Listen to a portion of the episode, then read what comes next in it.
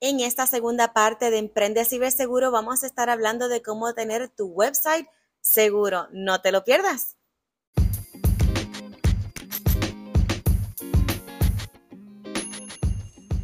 Ciberseguridad y más. Tu podcast te enseña todo lo que tienes que saber de ciberseguridad y otras cositas de tecnología. Comencemos.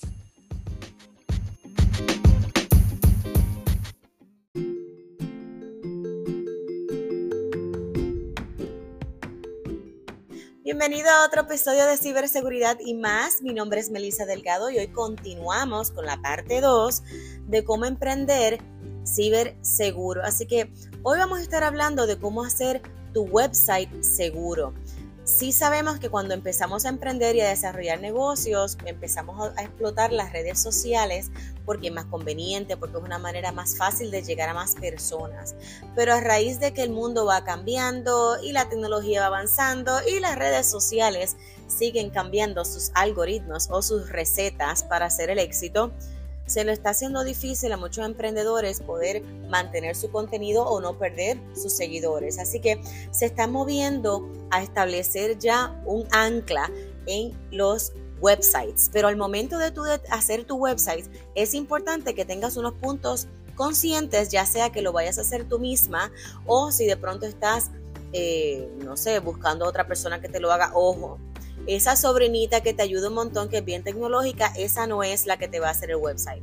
Si te va a hacer un website, tiene que ser una persona que ya sepa cómo es que va a ser tu contenido, ya sea de marca, ya sea de mercadeo, ya sea lo que vayas a hacer. Es, una, es importante que sea un profesional. Si hay muchas personas que son tecnológicas, pero si no conocen otras cosas en las cuales te pueda ocurrir el riesgo de tanto tú como el website y la información de tus clientes que interactúan y fluyen a través de él, es importante que busques un profesional. Así que una vez utilices el profesional, como quiera tú vas a ser el administrador de esa página, tú vas a estar verificando tu contenido y básicamente es importante que tú como dueño y dueña de tu negocio estés haciendo esas funciones de CEO. Así que puede ser frustrante que al momento de crear tu página, entre el diseño, el contenido y para colmo entonces ahora la seguridad se nos haga un poco difícil saber por dónde empiezo. Pero no te preocupes que hoy te voy entonces a decir las 10 cositas que deberías por lo menos básicamente estar pendiente. Así que, ¿por qué esto es importante, Melissa? Bueno, mira, nosotros en el caso mío, yo trabajo bastante fuerte y para tener contenido como este, que es gratuito para todos mis clientes, eh, mucho contenido muy probablemente que tú hagas es pagando, eso también toma tiempo y esfuerzo. Y una vez eres afectado, en el caso de tu website, si tu, si tu website es afectado, puede afectar lo que se le llama el search engine, este tipo de motorcito que hay dentro de la internet que tú empiezas a alimentar para que cuando las personas hagan su búsqueda te encuentren entre uno de los primeros cuando hablan de ese tema o esa eh, o ese contenido o si estás vendiendo algún artículo, ese artículo. Eso te puede afectar si mencionar, claro está, tu marca. Así que bien importante que tu website o tu site de internet esté seguro. Vamos a empezar con lo más básico. Escoge un creador de website que tenga la mayor oferta de funciones. Eso lo llaman los features. Porque es importante cuando tú vayas a buscar, ya sea alguien como Wix, GoDaddy, cualquier tipo de proveedor que te pueda generar un website, que esté seguro, pero que también tenga las mayor funciones, ya sea de seguridad y, opciones posibles. ¿Por qué? Porque cuando tú te vas a terceros, unos third party apps u otras cosas, ahí puede aumentar tu, tu nivel de riesgo. Mientras más cosas tengas dentro del mismo proveedor, más seguro va a ser y más robusto.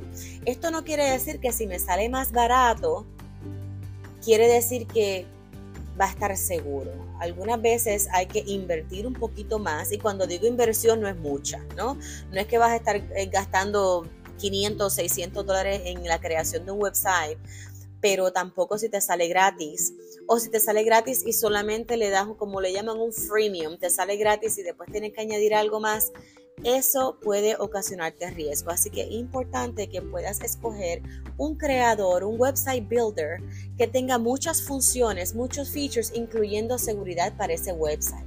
Porque si él no te lo da y estás buscando eh, la seguridad por un tercero, puedes tener un riesgo mayor que si inviertes dentro del mismo builder que te está ofreciendo ya y te está construyendo tu website. Así que ese es el número uno. Número dos, asegura tu website con SSL. Eso es las, por sus siglas en inglés, es Secure Socket Layer. Esto es lo que cambia tu website de un HTTP a que se le añade la S, HTTPS. Bien importante que eso esté ahí, porque al tenerlo hace un tipo de eh, inscripción, ¿no? Inscripción y protege la comunicación entre el website y el server o el servidor. Melissa, y porque a mí me interesa que se proteja tanto la comunicación del website y el servidor, porque es que realmente la gente va allí, lo que consigue es mi contenido. Mira, bien importante, ahora mismo los criminales lo que están haciendo es, atacando ese in-between, ese medio, esa comunicación. Al momento de atacar la comunicación se puede hacer pasar por ti, y entonces las o guiar a tus clientes a otro website parecido al tuyo, pero realmente no lo es. Así que al momento de tú proteger esa comunicación de tú y tu cliente y ese website, tener esa S, tu cliente sabe ya que está entrando a un website que es seguro y cualquier interacción que ella vaya a hacer o él vaya a hacer en ese website va a estar asegurado también y va a estar protegido. Así que si tu website no tiene esa S luego de la HTTP, es importante que vayas y subas todos tus eh, controles y niveles de seguridad y le pidas si tienes un website manager que te pueda empezar a subir todos esos niveles. Tercero, hablando de Hablando de los website managers, establece privilegios administrativos. No porque alguien te maneje la página quiere decir que debe tener acceso completo a lo que tiene tu página a nivel de configuraciones, ya sea de seguridad, de privacidad, ya sea información financiera y otras cosas. Al igual que si no tienes una relación de mucho tiempo con tu website manager, es importante que no tenga acceso a cosas críticas dentro de tu manejo de website. ¿Por qué? Porque te puedes, se puede prestar a que esta persona se puede estar haciendo pasar por un website manager, pero realmente lo que probablemente puede estar haciendo es atacándote la página o tomarla de rehén. Así que bien importante eso y al igual, eh, bueno, no, eh, este no es episodio para eso, pero también es importante que cuando vayas a conseguir a alguien que te vaya a manejar el website, no, lo consigas de por ahí, de por la calle. Haz tus asignaciones, ve verificando bien, eh, coteja a ver si alguien te ha recomendado a alguien que pues es validado o validada en su trabajo. Ok, número cuatro, haz un backup a tu website. Es importante que tú puedas resguardar y salvaguardar la información de tu website como te dije anteriormente al principio, si tu website builder tiene ya muchos features, muchas funciones que tú puedes utilizar, uno de esos debe ser que te debe proteger automáticamente y darte backup automático o si tú puedes activar backups que sean automáticos. Esto te va a ayudar a que tú puedas guardar de manera separada la información de tu website en caso que ocurra algo algún tipo de ruptura. Eh, tú puedas buscar restablecerla y que todo lo que tú tenías se pueda restablecer. Eso es un dolor de cabeza que yo no le deseo a nadie. Así que es importante que si tú no sabes si tienes backup o no, se toma unos segundos, entra, verifica en tu manejo de website si esos backups son manuales o automáticos. Mi recomendación es que sean automáticos. Ok, número 5, cambia los CMS, los CMS, es el Contact Management System. Hay unas cosas que vienen de fábrica y si ya tú llevas escuchándome por varios tiempos, sabes que lo de fábrica no necesariamente es más alto en seguridad. Los atacantes van a verificar estos websites que no han hecho ningún cambio personalizado a la información que están fluyendo y sus preferencias. Así que tómate el tiempo, habla con tu website manager y empieza a hacer unas configuraciones de ese CMS o CMS para que puedas tenerlo un poco más personalizado y se le haga más difícil a los criminales entender esa configuración. Otras cositas que creo que ya habíamos hablado anteriormente en, este podcast es por favor, contraseñas únicas y seguras cuando vayas a entrar a manejar tu website. Nosotros tenemos en el episodio número 5, ya yo he hablado contigo acerca de cómo establecer contraseñas únicas y seguras. Así que te invito a que luego de este episodio vayas al episodio 5 y lo puedas escuchar. Y también te voy a invitar que verifiques el episodio número 3 que es el de autenticación de múltiple factor, que es importantísimo que tú también lo tengas al momento de manejar tu website. Eso siempre combina algo que tú tienes con algo que tú conoces y aumenta un nivel adicional.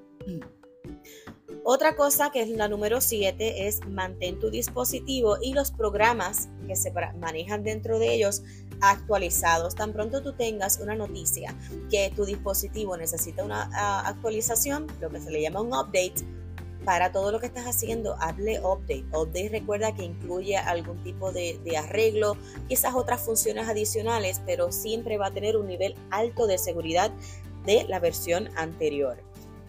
Y digo los dos porque hay gente que se enfoca nada más en subir el celular o la laptop pero también tus programas que tú estás bajando dentro, inclusive también eh, las aplicaciones, todas esas cosas necesitan actualización. Probablemente tú las haces manual. Mi recomendación es que cualquier programa o dispositivo que te ofrezca la opción de hacer esas actualizaciones automáticas, automáticamente tú lo hagas, porque es más fácil, es más fácil, no tienes que estar recordándote de tanto.